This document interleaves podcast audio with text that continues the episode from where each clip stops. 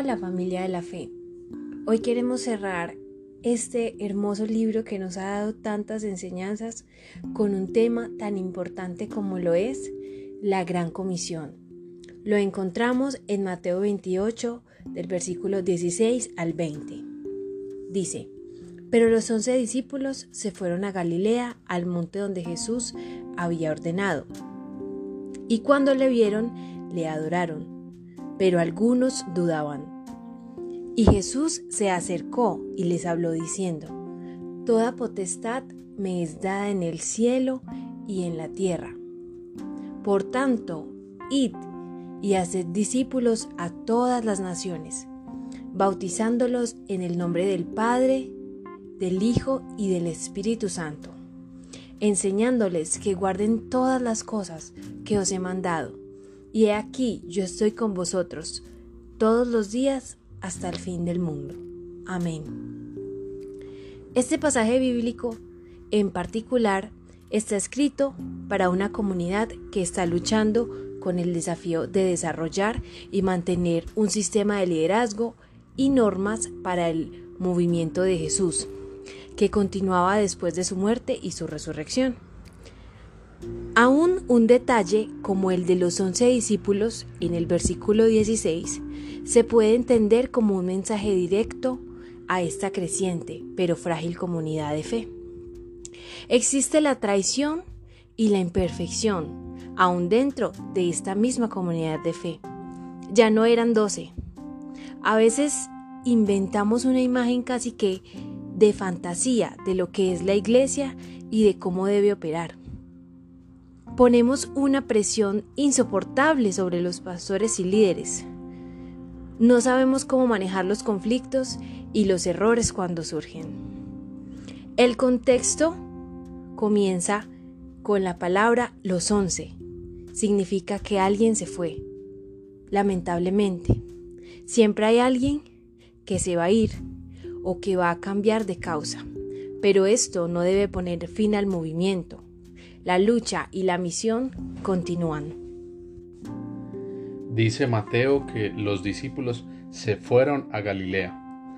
Algunos teólogos han propuesto una tesis sobre el significado teológico y bíblico de Galilea.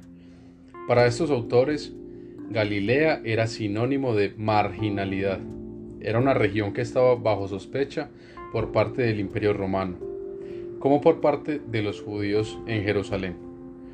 Galilea era una región multicultural donde se había levantado la resistencia contra los romanos. Galilea era una región caliente. Galilea era símbolo de revolución. Y por eso no es casual que Jesús pida la movilización de la iglesia hacia Galilea y no en Jerusalén. Jesús se encuentra con los once en un monte y desde el comienzo hay contradicciones en la iglesia. Los discípulos adoraban, pero también dudaban en ese momento, según el versículo 17. Esto nos muestra que no hay ninguna iglesia ni comunidad de fe que no tenga momentos de tensión y hasta contradicción. En medio de tal contexto de lucha y tensión, Jesús declara su autoridad máxima. El término del original griego que nos traduce hoy como autoridad significa poder, derecho y libertad para tomar cierta decisión. Sobre la base de esta autoridad, que es mucho más que una autoridad militar o política, Jesús lanza un mandato a la comunidad de fe. No es un mandato para un individuo, tampoco para un obispo, pastor o teólogo. El sentido original del griego es que el discipulado se hace en movimiento. El discípulo era un estudiante que seguía al maestro cada día, cada semana, cada mes y cada año. No era una responsabilidad a tiempo parcial, requería un sacrificio y el abandono del ego y de los lazos tradicionales de la familia.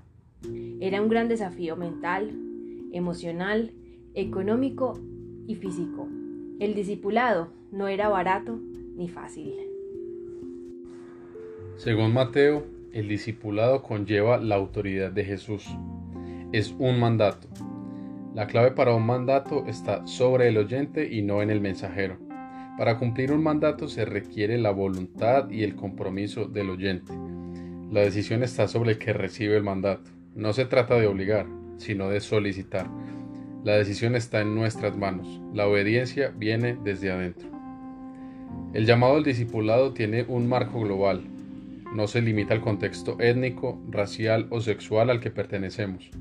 El llamado es a salir de los confines de la costumbre a las naciones. Las naciones es el término para los gentiles. Los judíos fueron llamados a romper con su propio sistema de racismo y etnocentrismo que encerraba y limitaba. Jesús, por medio de este Evangelio, nos llama hoy a romper con el convencionalismo que bloquea el discipulado. A veces nuestras creencias cerradas deforman el discipulado. Buscamos a los que se parecen a nosotros, a los que hablan como nosotros, a los que visten como nosotros o los que piensan como nosotros. Sin embargo, Jesús nos llama para ir a las naciones, a salir más allá de lo cómodo, más allá de la tradición limitada y más allá de lo que has acostumbrado a tener. Las pautas para este proceso de discipulado viene de la vida y el ministerio de Jesús. El llamado no es solamente a repetir versículos bíblicos o estudiar teología. Jesús nos dio las bienaventuranzas, los ejemplos de sanación y tantas declaraciones de liberación y restauración. Aún así, somos expertos en parecer que no conociéramos, ni mucho menos viviéramos la vida y el ministerio de Jesús.